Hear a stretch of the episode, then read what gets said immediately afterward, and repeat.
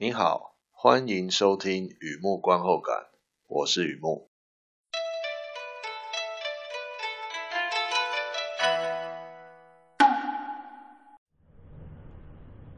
这是一篇电影的观后感，电影的观后感啊。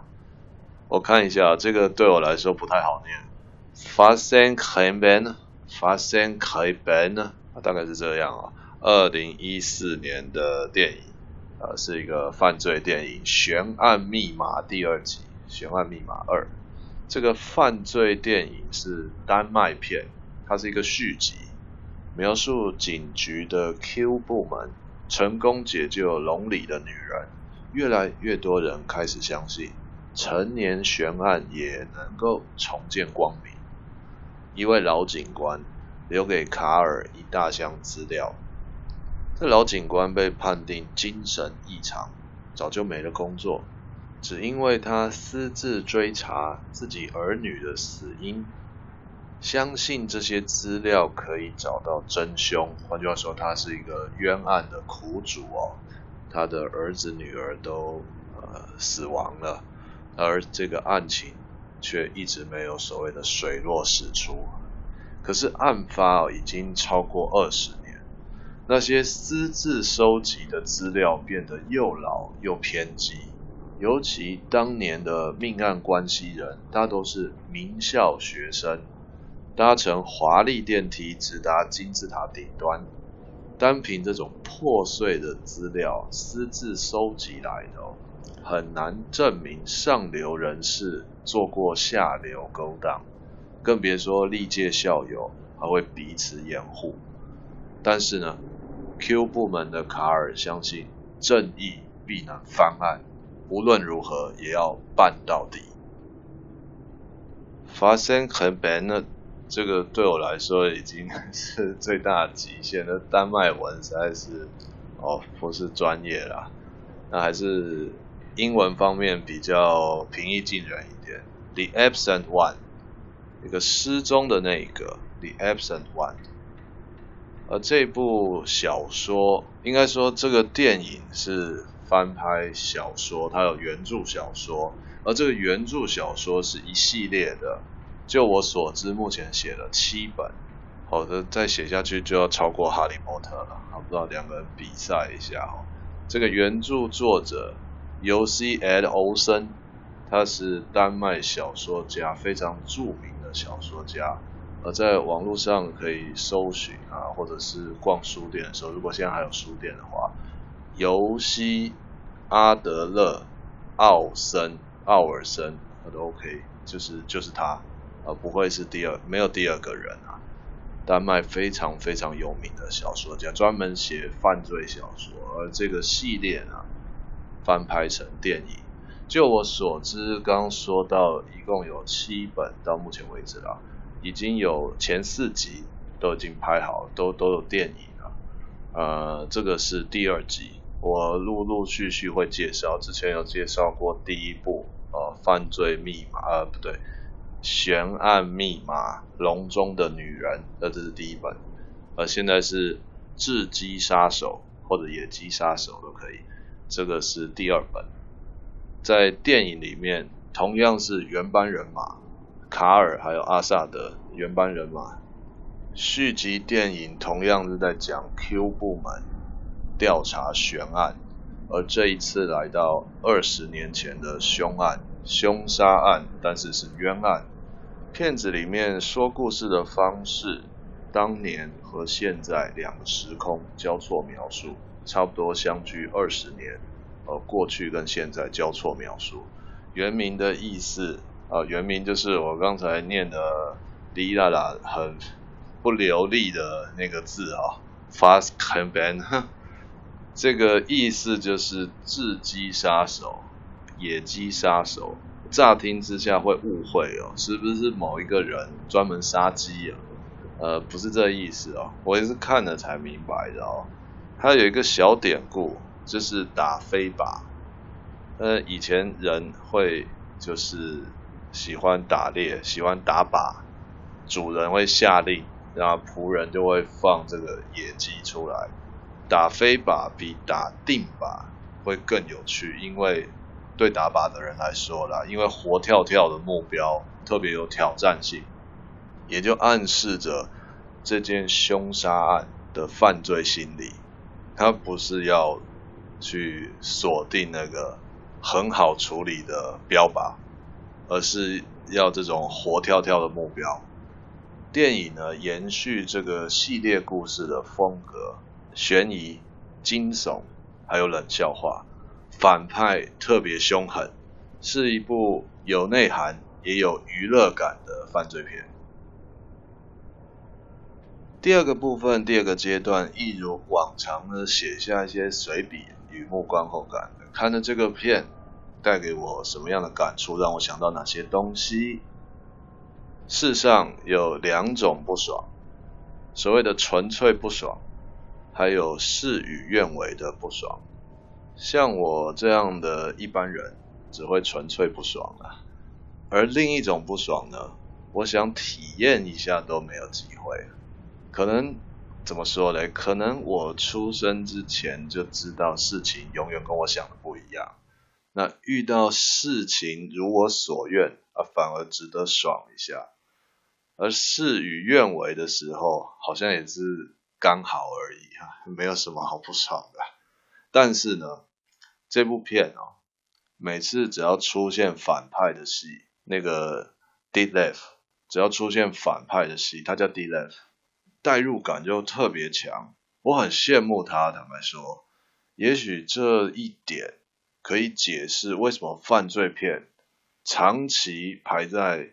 电影类型的前三名，这是全世全世界普遍的哦，这一定排在前三名。大家喜欢看的电影类型前三名一定有犯罪片。为什么这可以解释呢？我们就是想要看的故事，尤其是想要看自己做不到的故事。第一个感触啊，这个人很不爽，这个人很不爽。，D. F. 反派的名字。在剧里面想怎样就怎样，想要什么有什么，就是呼风唤雨哦。而且呢，从他学生时代开始就享受这样的权利，就像大滚筒的压马路机，什么路障、什么不平的这个道路上面凸凸凹凹、坑坑巴巴，都可以压平。哦，也可以说像是《寄生虫》《寄生上流》里面讲到的。有钱人都很善良的嘛，只要有钱，什么都可以像熨斗一样烫得平平的，类似这种那种概念啊、完全不需要烦恼这台压路机应该要停在哪里，坐上去哦就不会想要下来了。虽然这个反派很有权力，事情也确实都跟他想的一样，不过偶尔还是会有意外，因此他就不爽了。事情怎么可以跟我想的不一样呢？看到这里啊，我发现我一开始就想错了。世界上并没有两种不爽，只有纯粹不爽。如果我可以换一个家世背景，金色豪门啊，衣食无缺之类的，衣食无缺还有一个缺字哦，这个是不恰当的，是一种侮辱啊。所以说，如果我有显赫的家世，嘿我会变成什么样的人呢？偶尔这样问自己，可是没有答案，我自己无法回答，太假设性的问题，也没有办法回答。而在其他地方呢，可以看到答案，自己没有办法回答自己，但是在其他地方看到答案。我用特殊的方式看完这部电影，所谓的豪门公子 Detlef，他的不爽就是答案。如果我是他。我会很容易变成不爽的人，这个也不爽，那个也不爽，因为很多东西会看得不是那么顺眼哦。我会想办法让他顺眼，因此生活圈里面开始出现某些人变成小鸡，因为我不爽他们，所以猎杀他们。虽然说这样很好玩，可是也不能这样一直出人命，所以要调整一下。找来律师啊，找了医生啊，找政商名流啊，一起来玩这个打猎游戏，消灭的小鸡。大家都有相同的兴趣，相同的依赖也说不定。在这合法的休闲活动里面，延续那个权力的快感。等一下，这样说这是犯罪吧？我不晓得。但是在这个犯罪故事里，确实满足了我的冲动，所以我才会坐在这边继续乖乖写作，而没有跑去犯罪。换句话说，有时候看片子就很满足了，而不是真的跑去做。第二个感触啊，因为爱情，所以沉默。悬案密码第二集里面有一个女孩子，她叫 Kimi，既不是主角，也不算配角，可是她的戏带给我很深的感触。换句话说，爱情在这个犯罪故事里面非常重要。Kimi。到底是什么什么定位？什么样代表代表什么呢？如果打开柜子哦，Kimi 就像一双旧鞋；如果反派是陈世美，Kimi 就是秦香莲。讲到这里，觉得比喻不太恰当。我现在好像这样好像不太流行陈世美和秦香莲啊。不过这是我也找不到更好的比喻了啦。哦，他们之间的关系。呃，苦情花和负心汉这样关系，大概是入戏太深了。我还在想象自己是那个反派，那个 D-Lef。某些爱情哦，注定是始乱终弃。我可能会忘记，但爱情不会消失，因为在一段关系里，不止我一个人。假设我后来发达了，反而还要担心。变成想忘也忘不了，可是我的生活并没有受到太大的影响，这是相对得到的结果。只要对方比我更相信爱情，我这个负心汉哦，等于有了筹码，重压沉默，赌他一辈子不敢说出去，即便报警也是说不清楚的。他自己知道，当初的那一切都是为爱犯的罪。代价当然不止他的泪，纵使悔恨的心情每天来去好几回，我也不会还给他被爱的滋味。有时候情歌，我想如果你是老影迷的话，知道我刚好像在念歌词一样哈，那确实是歌词啊。有时候情歌和电影是很难区分的。负心人确实可以让故事更动人，不过我觉得想到这里可以。把这个假设抽离一下了，不可能一辈子活在戏剧里嘛，也不太适合当一个狠心的人。我相信 Kimi 在这里就是一朵孤恋花，无所谓绽放，只剩下一件行李陪他流泪。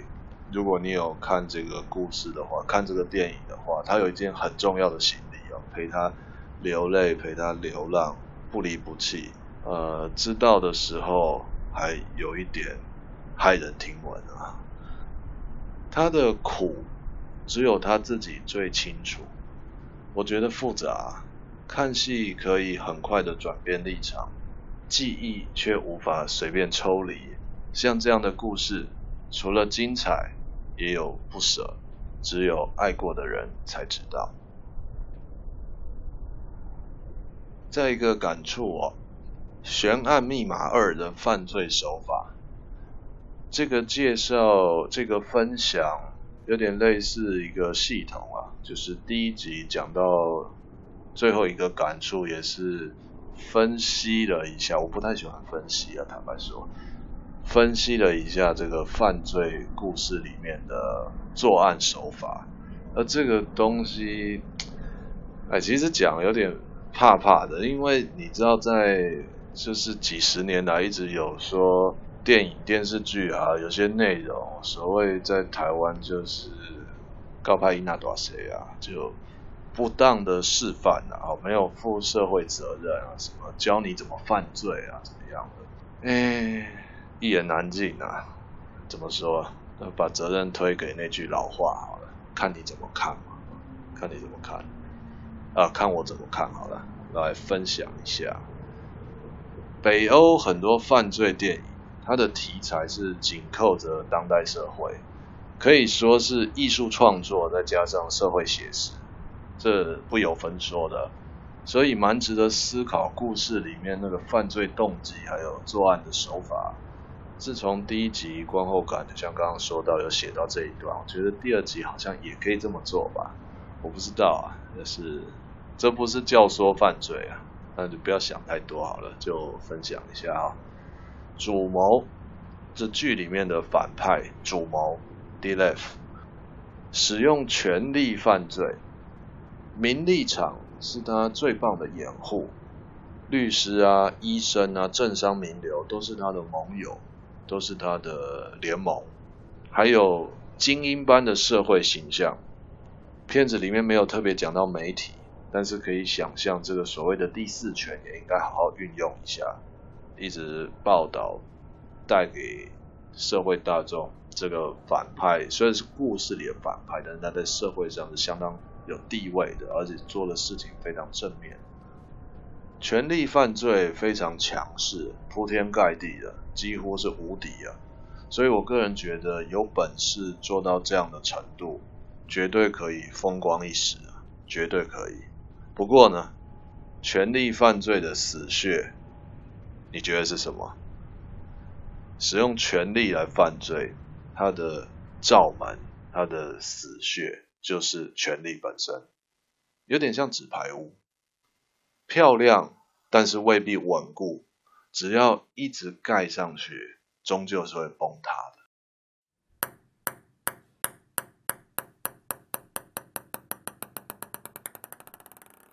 好的，分享到这边，介绍到这边，《悬案密码》第二集《智击杀手》，我觉得呃看了蛮值得推荐的。蛮值得推荐，尤其是喜欢犯罪片的朋友，值得一看。在台湾也曾经上过院线，如果我没记错的话，呃，发行啊、数位串流这些线上租片都可以看得到。《悬案密码》第二集，我个人觉得最值得一提，它是一个系列故事的延续、延伸，也就是再一个案子，再再来一个犯罪的案子哦，去强化这个故事里面。